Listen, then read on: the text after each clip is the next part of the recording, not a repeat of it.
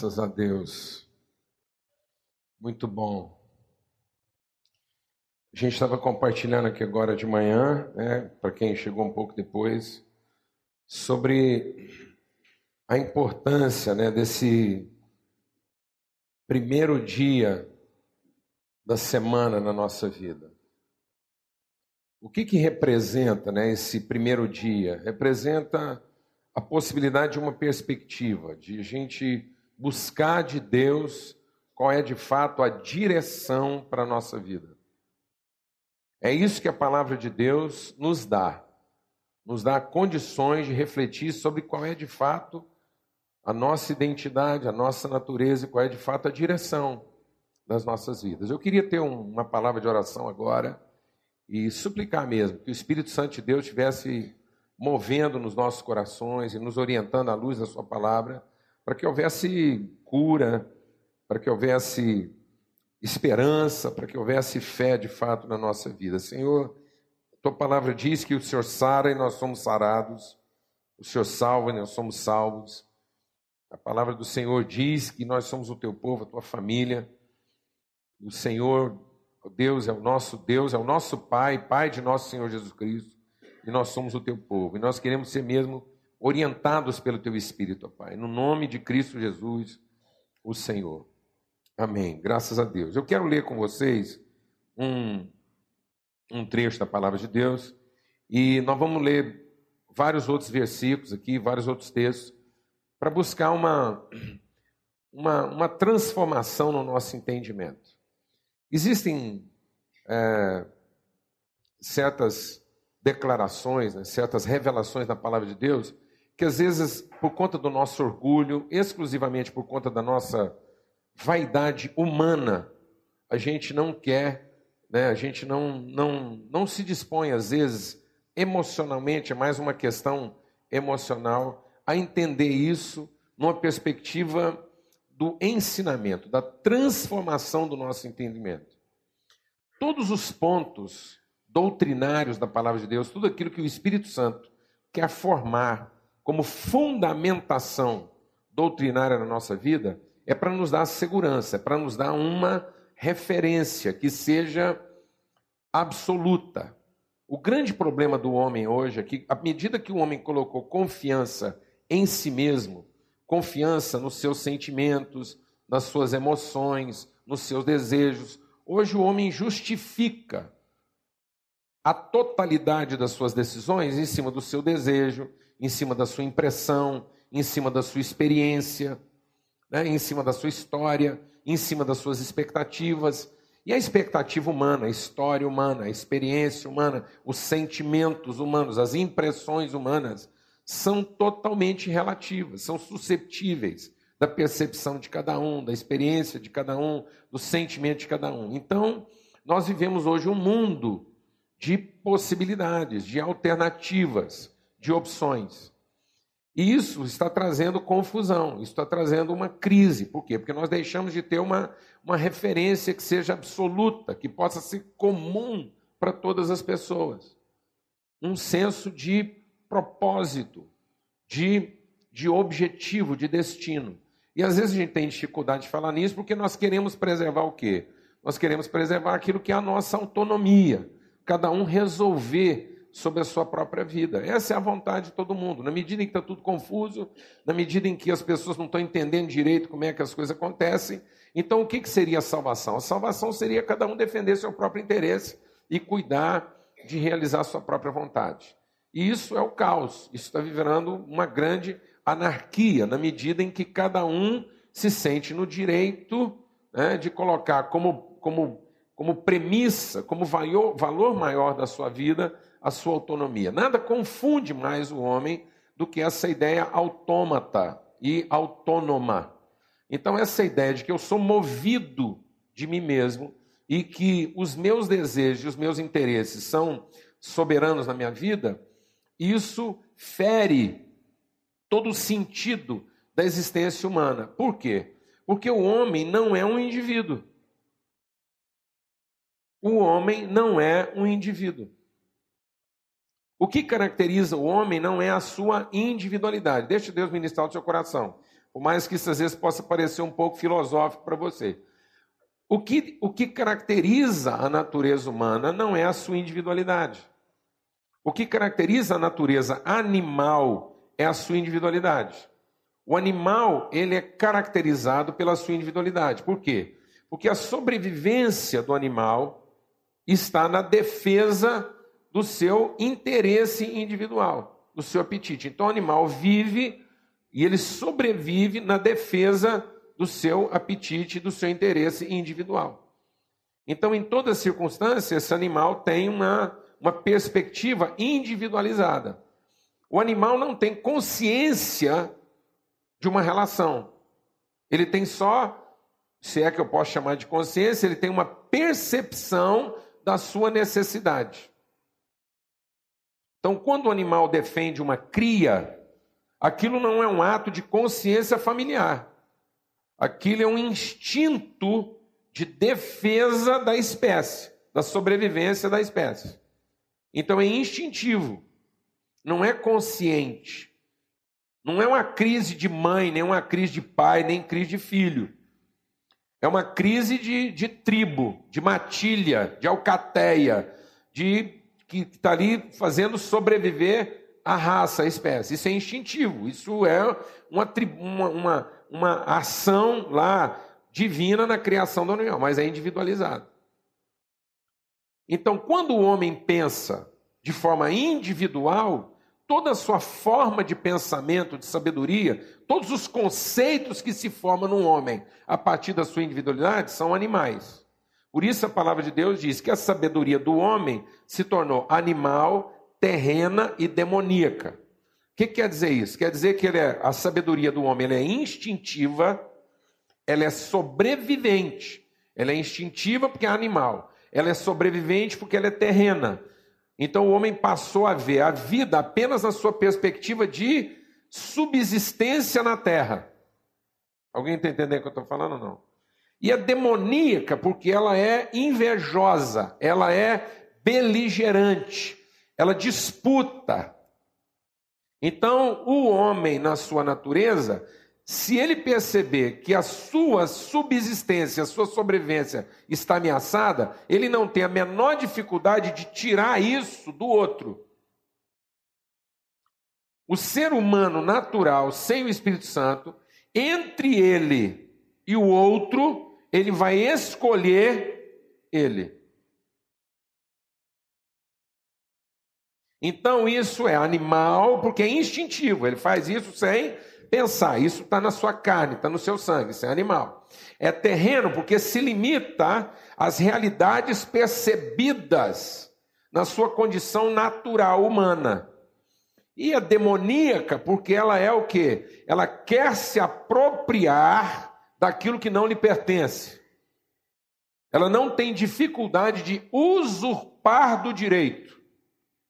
Então o animal também é assim. Alguém está entendendo isso aí ou não, mano? Então isso parte da onde? Isso parte da minha individualidade. Então o homem está se destruindo na leitura de si mesmo, ou seja, nós estamos fazendo uma desconstrução dos valores humanos. Por quê, amados? Porque nós estamos exacerbando né, o nosso senso de individualidade, achando que é isso que vai nos dar sobrevivência. E não é. O homem não é um indivíduo. O ser humano não foi criado de forma individualizada. O ser humano é uma pessoa, não é um indivíduo. O que quer dizer que ele é uma pessoa? Desde que ele foi criado, ele foi criado uma imagem segundo a semelhança de Deus. E segundo a semelhança de Deus, quando Deus foi fazer o homem, ele não deu uma ordem. Deus não baixou um decreto, como ele fez com todo o mais na criação. Deus se envolveu na relação criativa do homem para que o homem pudesse ser uma tradução da personalidade divina. E a personalidade divina, ela é plural, ela é relacional. Por isso que quando Deus foi fazer o homem, às vezes você olha lá para o livro de Gênesis e acha que aquilo é só uma narrativa, é, história científica. Não, aqui lá também tem O, o, principal da narrativa de Gênesis é o seu aporte filosófico, é o que aquilo revela de conhecimento e entendimento da natureza, do propósito do destino. Então, quando Deus foi fazer o homem, ele se envolveu. Ele, a criação do homem é fruto de uma relação e não de uma competência. Deus não simplesmente ordenou que o homem fosse feito. Ele entrou na relação da concepção humana. Então, o, o, o ser humano, ele nasce de uma relação. E não apenas de uma disposição e de uma competência. Então, na nossa vida, nada vai funcionar, nada na vida vai funcionar se eu abdico, se eu refuto, se eu nego a relação. Porque é a relação que me dá senso de pessoa. A minha competência me dá senso de indivíduo. Cada um é individualmente competente para alguma coisa. Mas as minhas competências só vão fazer sentido numa consciência de relação. Amém, amado? Por isso que sem a consciência de relação, eu não sou pessoa. Eu estou desconstruído na minha personalidade. Se eu não entendo aquilo que a minha atribuição interfere na relação, na construção do outro, isso não só desconstrói a relação, como desconstrói a minha identidade. Sexo, por exemplo. O sexo não tem o objetivo último de me dar prazer. O prazer é a forma como uma relação consciente pode ser o que? Coroada de plenitude. Por isso que o prazer do sexo não se restringe apenas ao êxtase, que é quase instintivo. Qualquer animal, vaca, boi, cachorro, cabrito, pode ter aquele êxtase físico, porque aquilo é uma reação química que acontece no organismo. Mas o propósito da relação sexual era a construção da pessoa, de modo que eu pudesse reconhecer o outro, de modo que eu pudesse reconhecer em que, que as minhas aptidões e competências cooperam na construção da relação e na promoção do outro. De modo que a relação sexual nunca foi para que um explorasse o outro na satisfação do seu desejo. Isso é promiscuidade. Toda vez que eu entro para uma relação e aquilo, a única coisa que eu contemplo é a minha satisfação, isso é animal, isso é demoníaco, isso é um instinto de sobrevivência. Isso é o leão que procurou a leoa para não morrer. Alguém está entendendo o que eu estou falando? Mas não para construir, para edificar, para promover, para gerar uma consciência.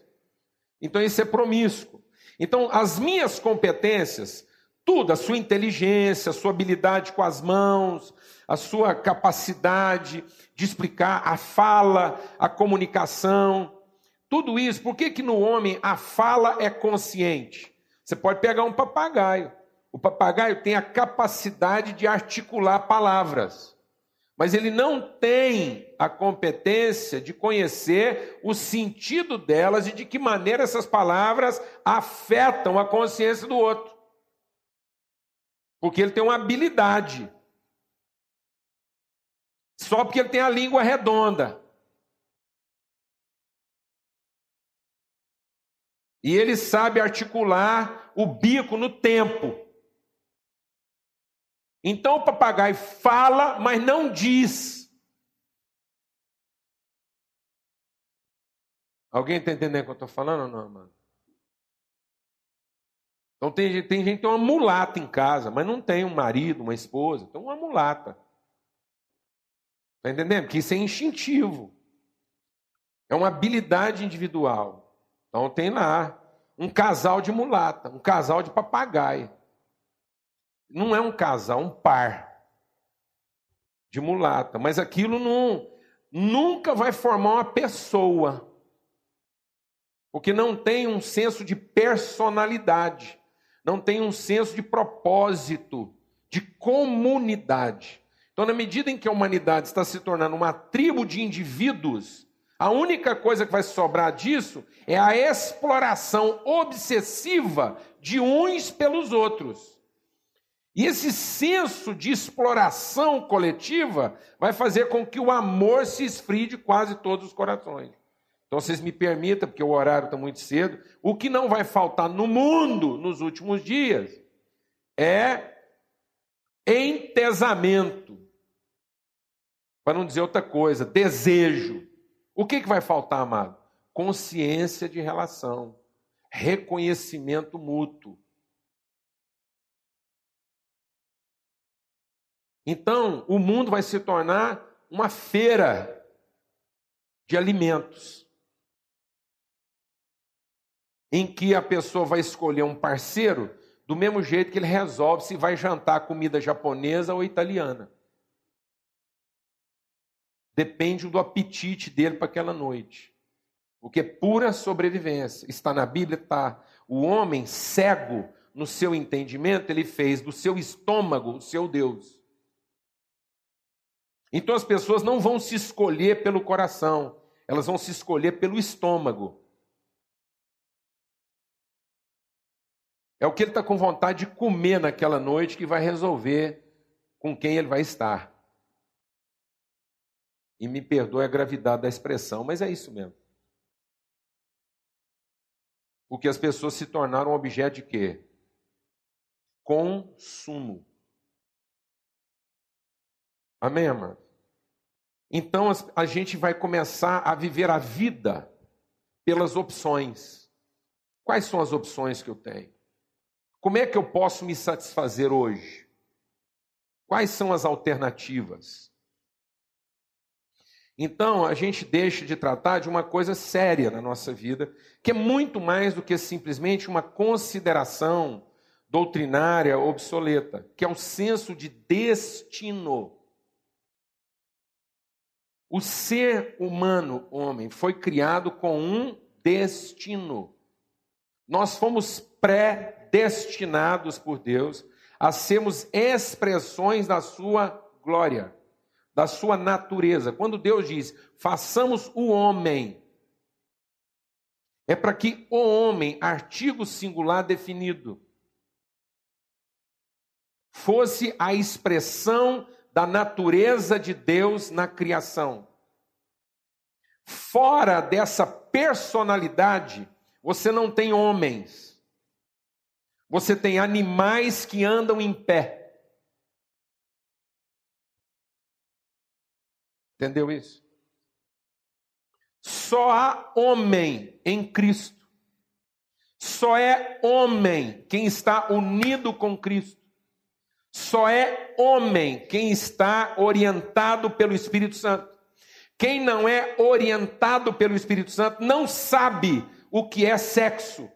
Quem não é orientado pelo Espírito Santo sabe o que é sensualidade. Quem não é orientado pelo Espírito Santo não devia frequentar curso de sexualidade, devia ir lá para um estábulo aprender a fazer sexo com boi e vaca, porque não tem crise existencial naquilo que está fazendo. Transa com qualquer um, vai para casa, a vaca não incomoda e o boi não fica com culpa. É com esse tipo de ser que a gente tem que aprender. Então, quem não quer ter consciência do seu destino, tinha que aprender com os animais. Ter aula de sobrevivência com cachorro, que quando vê a família ameaçada não tem crise de ir lá e comer os mais fracos. E está tudo certo. Hoje nós estamos comendo os mais fracos, mas fica com culpa. Não funciona.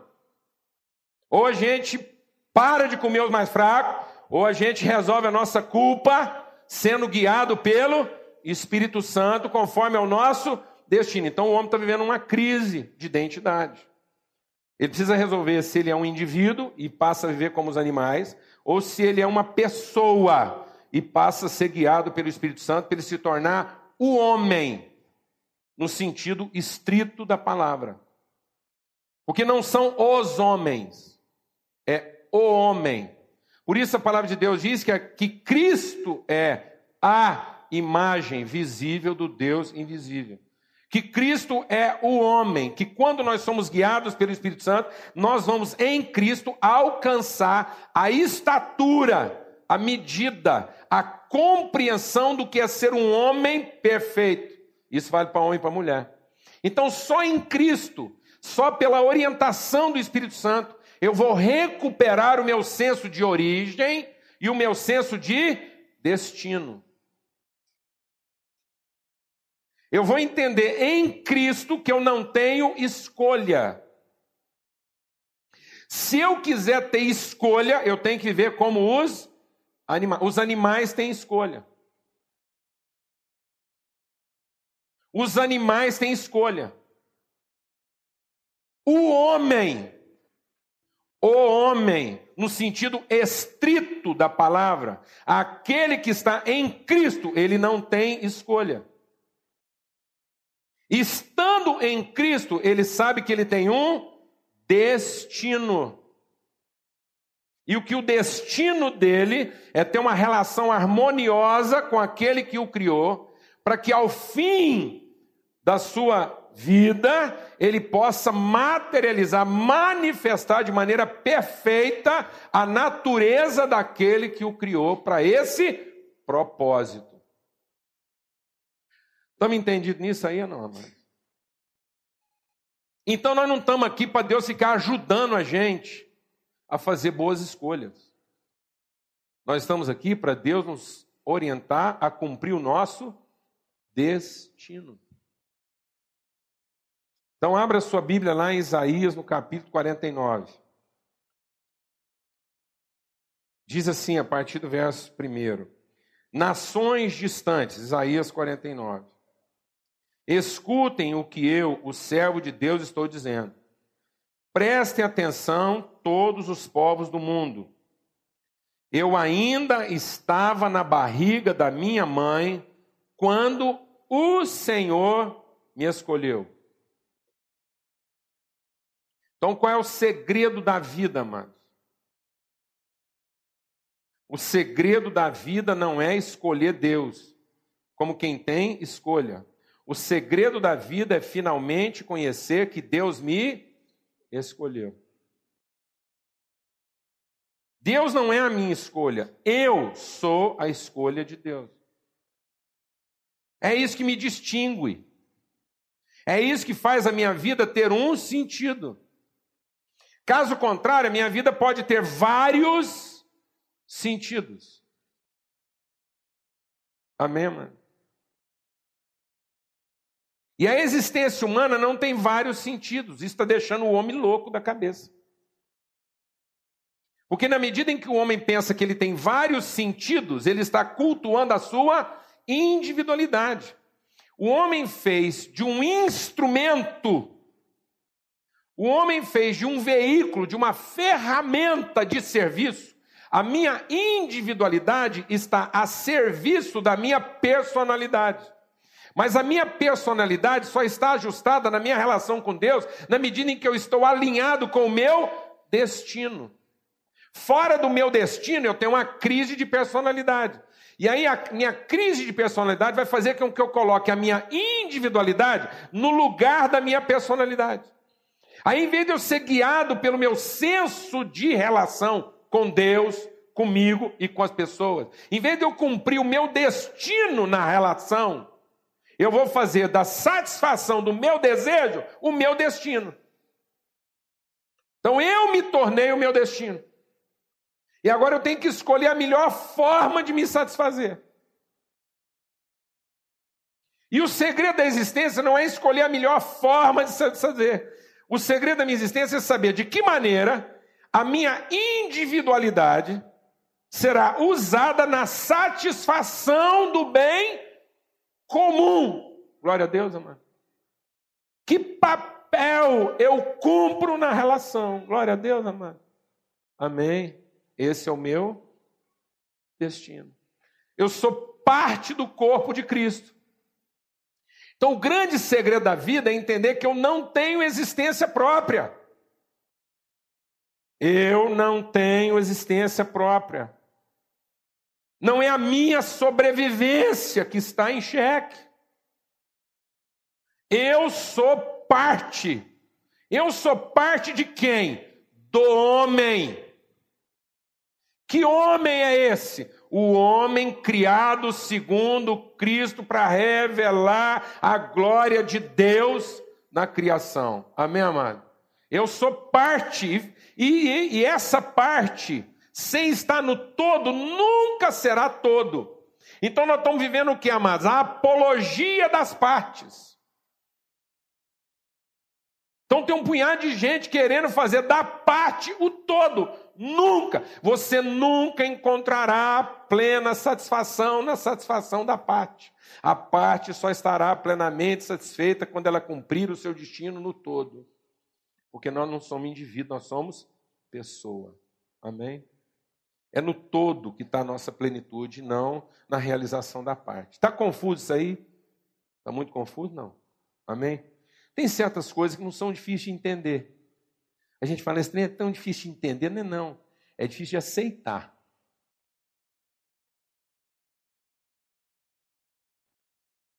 Até uma criança entende. Você pega uma criança e fala assim, menino, você tem que respeitar a família. Ele entende isso na hora. Faz que não entende porque ele não quer o quê? Aceitar. Ele quer ser vaca, boi, cavalo, cachorro, galinha. É isso que ele quer ser.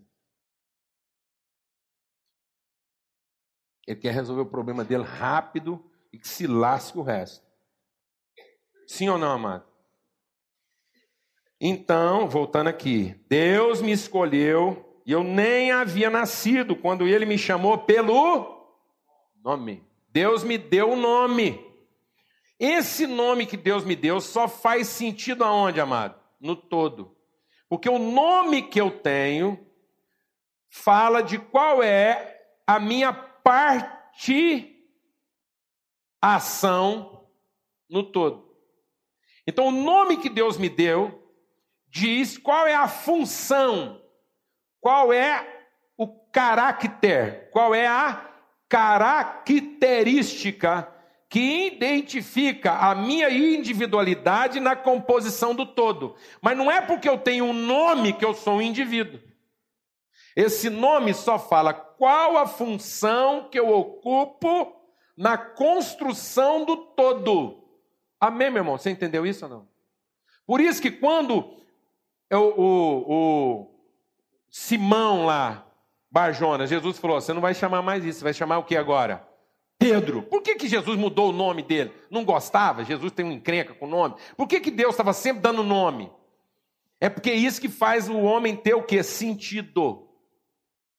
Porque o nome não é apenas um identificativo. Quando Deus dava um nome, por isso que a palavra de Deus diz que uma das coisas que lá na eternidade vai ser revelada para nós é que nós vamos encontrar uma pedra onde o nosso nome estava escrito. O que, que quer dizer isso? Esse nome não é apenas uma, um identificativo numérico.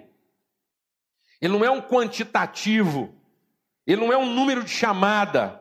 Esse nome diz quem eu sou, qual a função que eu exerço, qual o papel que eu cumpro, qual o destino que eu tenho na construção e na composição do todo. Então, esse nome está mais para natureza, função e propósito do que designativo numérico.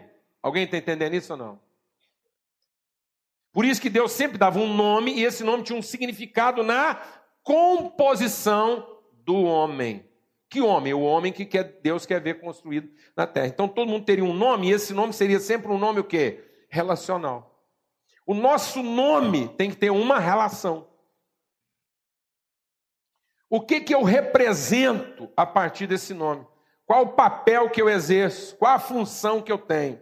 Então ele me deu um nome, ele me escolheu, me deu um nome, falou: é aqui que você vai ficar, é aqui que você vai realizar a sua parte na construção do todo. Ele fez com que as minhas palavras fossem cortantes como uma, uma espada afiada. Então, quando Deus me deu um nome, ele me deu o quê? Uma tradução. Quando eu entendo que eu tenho um destino, eu tenho também uma tradução. Eu preciso aprender a me traduzir, amado. Cada um aqui precisa aprender a se traduzir. E o problema é que hoje a gente não quer se traduzir. A gente só abre a boca para falar daquilo que a gente deseja e não daquilo que a gente representa. Hoje nós temos uma fala de sedução. Toda hora que o homem abre a boca, ele está seduzindo. Ele não está construindo. Por isso a palavra de Deus diz: não saia da sua boca nenhuma palavra que seja para corromper alguém. Tem gente que acha que não sai da boca nenhuma palavra torpe, é só xingamento. E vou te falar uma coisa, mas tem hora que tem que sair um xingamento para construir uma pessoa.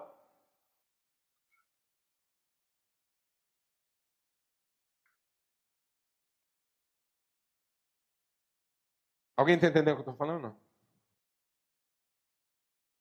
O que é um palavrão, amado? Vou te falar para você o que é um palavrão. O palavrão é qualquer palavra, agradável ou não. Palavrão ou palavrinha. O que, que é uma palavra torpe? É qualquer palavra que tem o objetivo de seduzir de atrair para a satisfação do meu desejo. Uma palavra torpe é qualquer palavra que levará a pessoa a uma confusão de entendimento. Palavra torpe é qualquer palavra que vai desviar a pessoa da percepção e do entendimento da verdade a respeito dela mesma, de mim e do nosso destino. Palavra torpe é aquela que a pessoa tem um conhecimento, uma percepção mínima da verdade, e eu digo para ela: não, mas não é bem assim.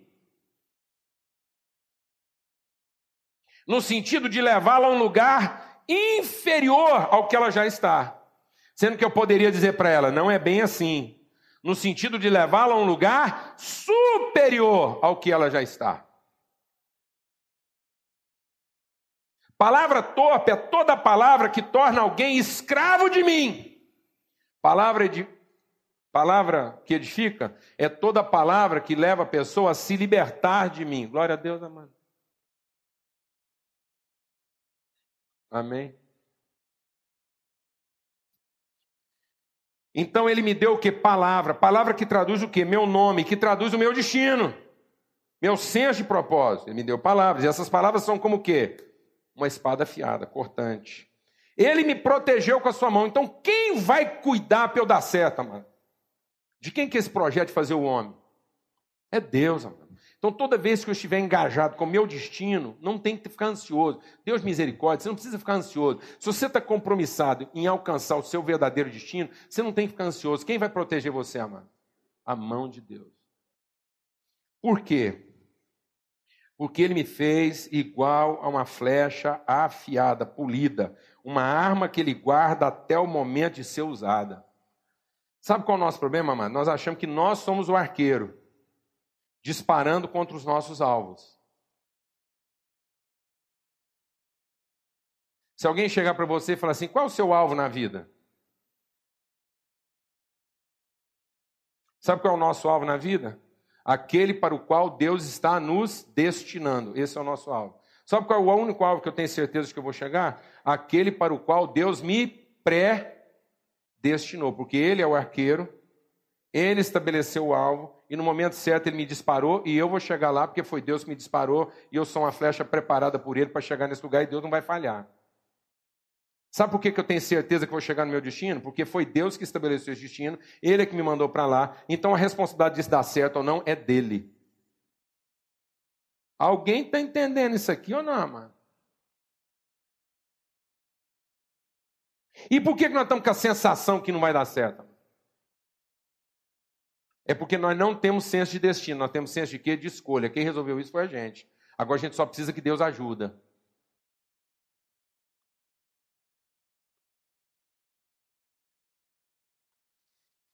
Ele me fez com uma flecha. Ele me disse: Você é o meu servo, e por meio de você eu vou mostrar a minha grandeza. Qual é o meu destino, amado? O meu destino é revelar a glória de Deus. E isso vai dar certo. Amém, amado? Glória a Deus, amado. Esse é o meu destino. Eu pensei, o meu trabalho não adiantou nada, todo o meu esforço foi à toa, mas mesmo assim eu sei que o Senhor defenderá minha causa e que meu Deus cumprirá a sua vontade. Glória a Deus, amado. Quantas vezes na sua vida você acha que o seu trabalho o quê? Não está resolvendo. Você acha que você entrou numa barca furada. Como é que você pode se recuperar nesse momento que você está achando que está dando tudo errado? Seguinte, parece que tudo que eu fiz estava errado, mas eu me submeto à vontade de Deus que me levará ao meu destino. Aí você acha, não, mas não é assim não. O homem tem que ter a liberdade de escolher. Ah, é? Então vou explicar uma coisa. Por que, que isso funciona para Deus e não funciona lá em casa? Como é que você programa suas férias? Fala para mim, como é que você organiza suas férias? Você enfia a família inteira dentro do carro e depois você sai discutindo com todo mundo para onde é que vocês têm que ir. É assim que você organiza suas férias? Não? Como é que você organiza suas viagens? Como é que você organiza suas viagens? Você fala, gente, vamos fazer uma viagem amanhã. Para onde? Não sei não. Cara, vamos chegar a hora que der. Nós vamos enfiar todo mundo dentro do carro, vamos encher o tanque, vamos escolher um carro bom, revisado. Eu dirijo bem. E nós estamos andando. E no meio do caminho nós vamos resolvendo. Um dá uma opinião, outro dá outra. Tem cinco dentro do carro. Como é que você acha que vai acabar essa viagem se você respeitar a livre escolha de todo mundo? Fala para mim, era melhor entregar cinco motocicletas. Despedir. É assim que deveria ser. Então, para ser, ser coerente, todo mundo aqui tinha que ter moto.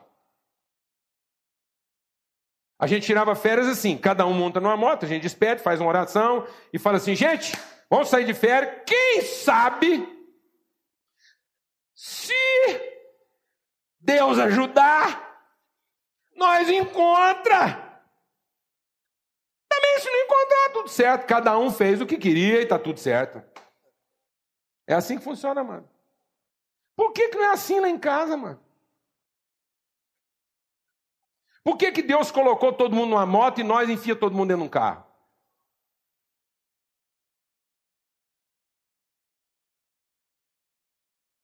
Fala para mim. Fala para mim. Por que, que seus meninos lá na sua casa não podem ficar escolhendo o que quer, a hora que quer, que hora que come? Me pergunta, fala o seguinte, como é que é lá na sua casa? Quem resolve a hora de comer lá? Quem resolve que hora vai comer lá na sua casa? Por que, que seus meninos estão tá quase indo para cadeira elétrica porque não quer estudar? Fala para mim.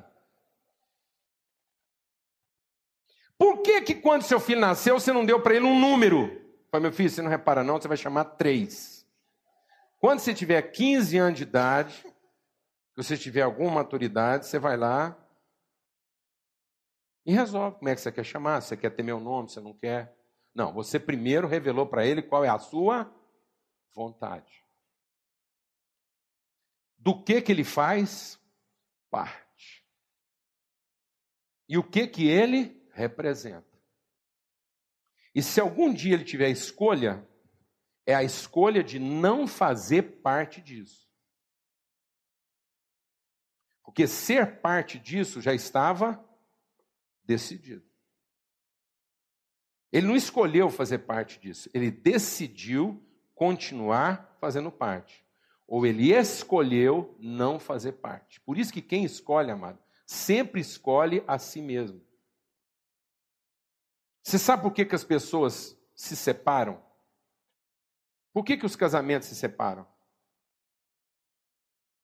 Porque as pessoas têm escolha.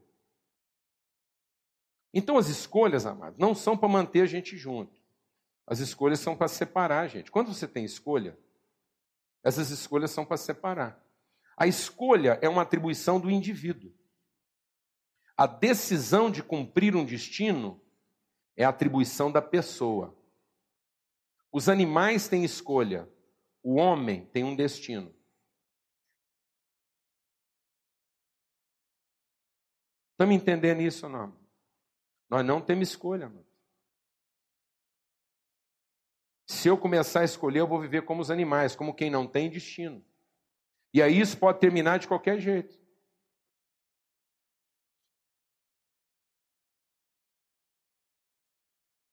Agora, se eu entendo que eu tenho um destino, a mão de Deus me protegerá.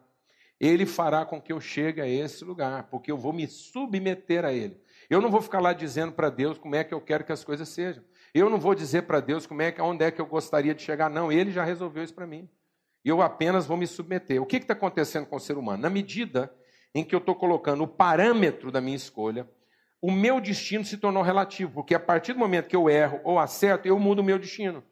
Eu bem poderia chegar em São Paulo, mas agora, de acordo com as escolhas que eu fiz, eu não vou chegar mais em São Paulo. Talvez eu chegue no Rio.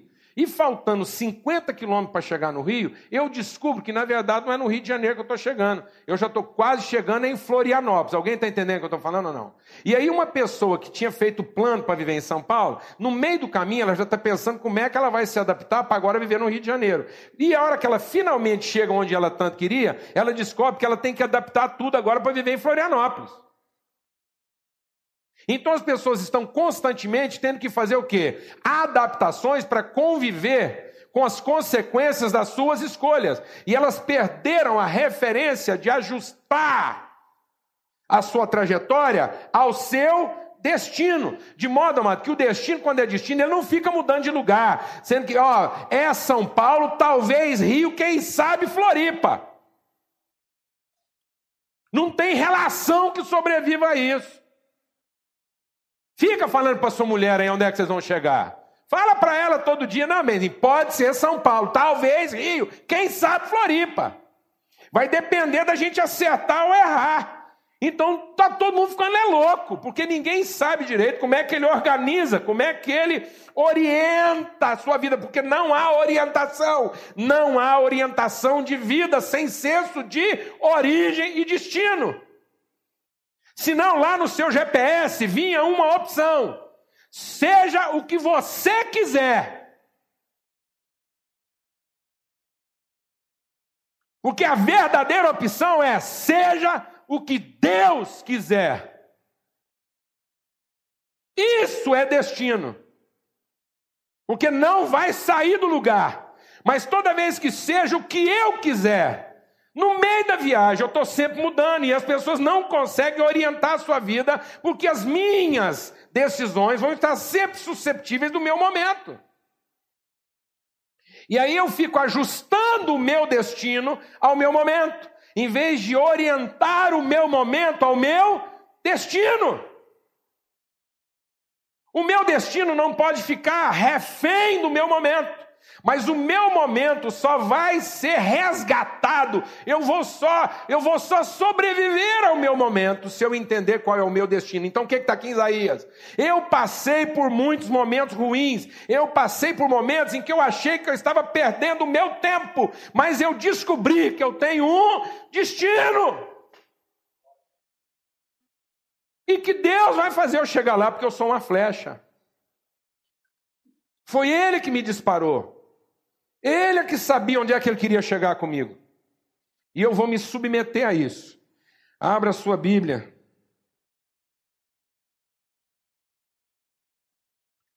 Abra a sua Bíblia na, em Isaías, no capítulo 30,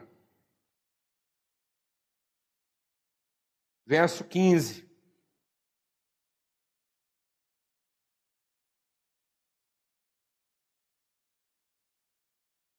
Isaías 30, 15 diz assim: Pois assim diz o Senhor Deus, o Santo de Israel, voltando e descansando, é que vocês seriam salvos.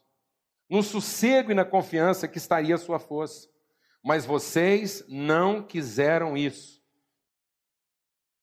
E em lugar de sossegar, descansar, submeter, ser orientado por Deus, encontrar força em Deus, o que, é que a gente preferiu? Fala aí o que, é que a gente preferiu.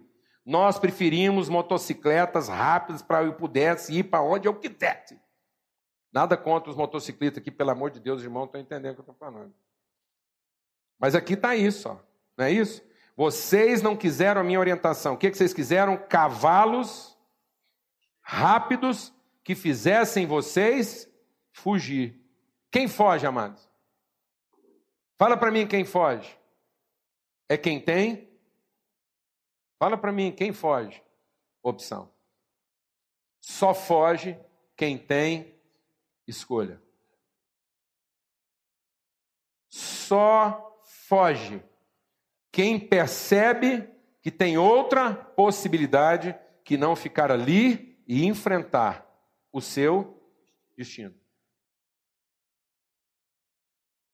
Quem foge é quem percebeu que pode ir por outro caminho e alcançar outro destino. Só foge quem tem alternativa.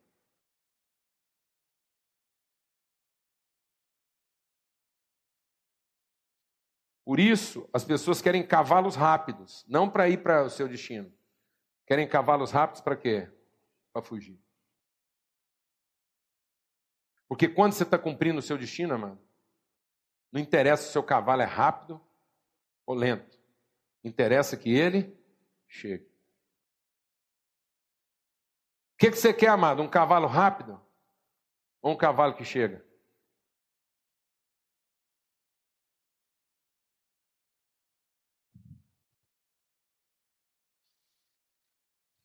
Então ele diz: Sobre cavalos ligeiros cavalgaremos, porquanto hão de ser ligeiros os nossos perseguidores. Pela ameaça de um fugirão mil, pela ameaça de cinco mil vocês vão fugir, pela ameaça de cinco vocês vão fugir, até que fiquem como mastro no cume do monte, como estandarte sobre o outeiro. Por isso o Senhor esperará. O que, que Deus vai esperar? A minha frustração. O que, que Deus vai esperar, amados? eu cansar de fazer escolha. Deus vai esperar que eu me canse de ter opção, para ter misericórdia de mim. E por isso se levantará para se compadecer de nós, porque o Senhor é um Deus de equidade. Bem-aventurados os que por Ele esperam. Na verdade, o povo habitará onde, amados? Em Sião. Deus disse que o lugar da nossa habitação tem um destino. Não é São Paulo, talvez Rio, quem sabe Floripa. Sabe qual é o único lugar onde o povo de Deus vive? É Sião. E sabe o que, é que significava Sião? O lugar onde a família de Deus está reunida. Eu tenho que entender de uma vez por todas que o meu destino não é satisfazer meu desejo. O meu destino é viver como família, como povo de Deus. Nós temos um destino ser a família de Deus. Nós temos um destino sentar à volta da mesa dele. E nenhum outro lugar vai satisfazer a minha vida. E ele diz então: embora. É, não, antes. Bem-aventurados que por isso, na verdade, o povo habitará em Sião, em Jerusalém, e não chorará mais. Por que, que não vai chorar mais? Porque chegou no seu destino. Certamente ele se compadecerá de ti, e a voz do teu clamor, ouvindo, te responderá. Embora o Senhor te dê pão de angústia e água de aperto, contudo não se esconderão mais os teus mestres, antes os teus olhos verão. Por mais que eu passe dificuldade, por mais que a coisa esteja arrochada, não vai faltar na minha vida conselho e orientação. E os teus ouvidos ouvirão a palavra do que está por detrás de ti, dizendo o quê? O Espírito Santo está na nossa vida para dizer o quê? Fala para mim, amado. O que que o Espírito Santo vem te dizer? Que você tem opção? Não, o que que o Espírito Santo vai te dizer? Que você tem um destino. Não é nem para a direita e nem para a esquerda. O Espírito Santo não está aqui para me ajudar a escolher entre a direita ou a esquerda. E agora, Deus, o que, que eu faço? Eu vou para a direita ou vou para a esquerda? Não, você não vai nem para a direita nem para a esquerda. Você vai pelo caminho. Porque o caminho de Deus não tem nem para a direita, nem para a esquerda. Glória a Deus. Amém. Quem quer isso na sua vida? E se um dia eu tive opções, foi isso que me pôs a perder. E agora, Deus, eu não quero nem para a direita, nem para a esquerda. Eu quero o caminho que me levará ao meu destino. Me liberta das minhas opções e me devolve ao meu destino. Eu não quero optar, eu quero obedecer.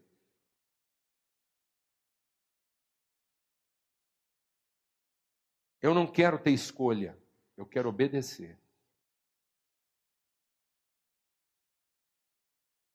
É isso que a palavra de Deus diz.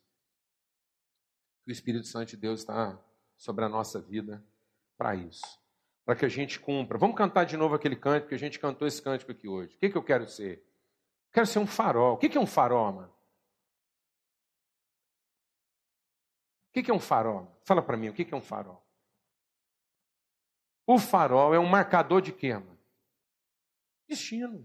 Aí o cara está atrás de você procurando um destino, o que, que você fala para ele?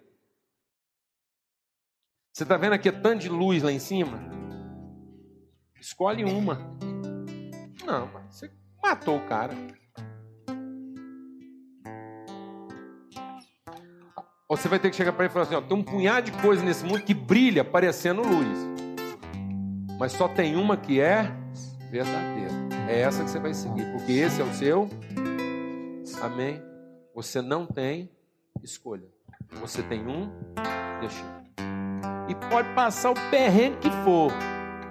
Glória a Deus, amado. Amém, amado. A mão de Deus me protegerá. Eu sou a flecha na mão dele. E ele vai resolver isso. Amém. Você tem um destino. Então vamos arrumando logo o que está fora do que. Vamos ajustando o que está para a direita e o que está para a esquerda. Amém, amado? Glória a Deus.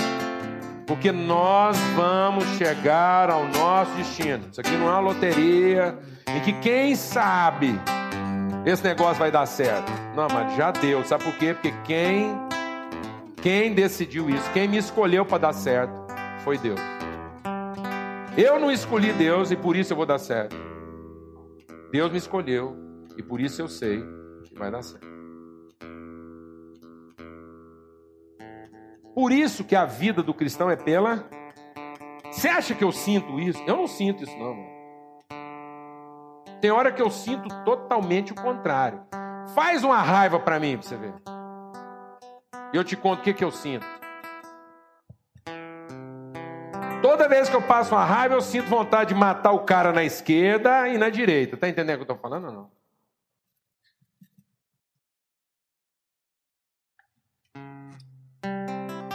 não é o que eu sinto, isso é o que a gente crê.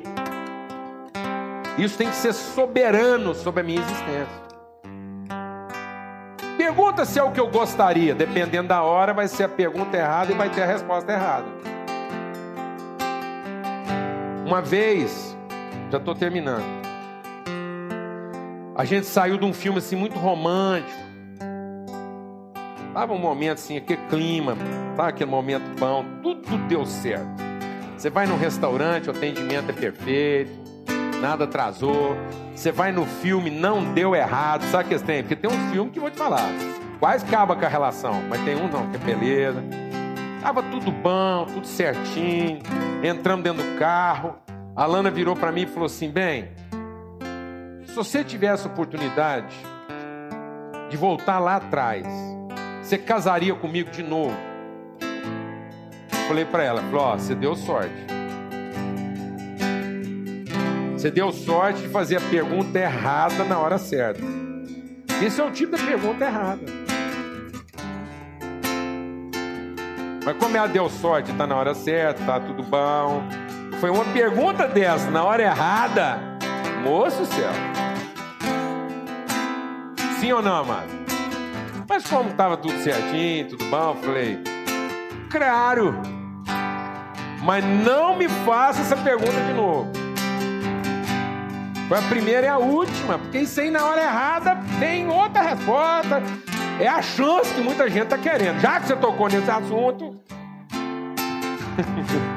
Deus de misericórdia.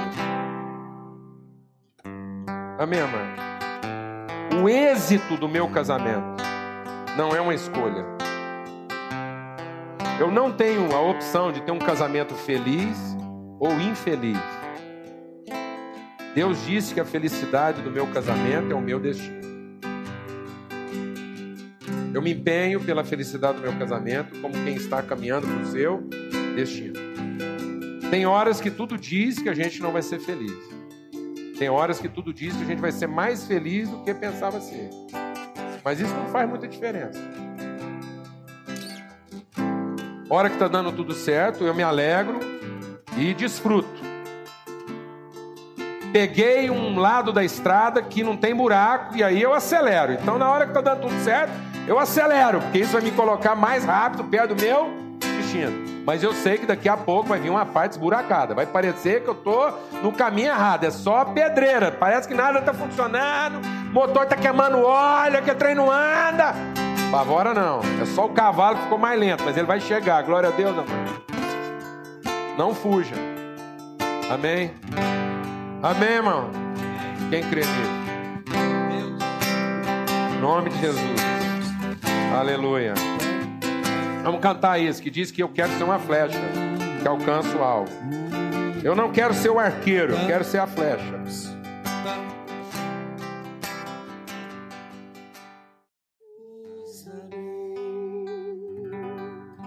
Amém. Amém, Senhor, é o que nós queremos. Né? Nós queremos ser usados para revelar para as pessoas qual é o destino delas, qual é o nosso destino. Ser, ser alguém que aponta o caminho nós queremos ser pessoas que dizem para os outros: é aqui, é por aqui, e não há nem para a direita nem para a esquerda. O caminho é esse. Só há um caminho. Só há um caminho que nos levará ao nosso verdadeiro destino. Tudo mais é desvio, tudo mais leva a lugar nenhum, Senhor. Nós não queremos isso.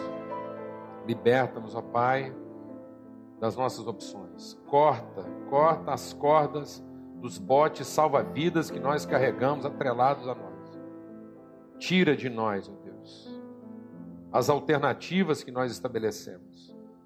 Em nome de Cristo Jesus, para que nós possamos estar totalmente focados, ó Pai, em cumprir, em alcançar aquilo que é o alvo, aquilo que é a meta, aquilo que é o destino que o Senhor estabeleceu para a nossa vida.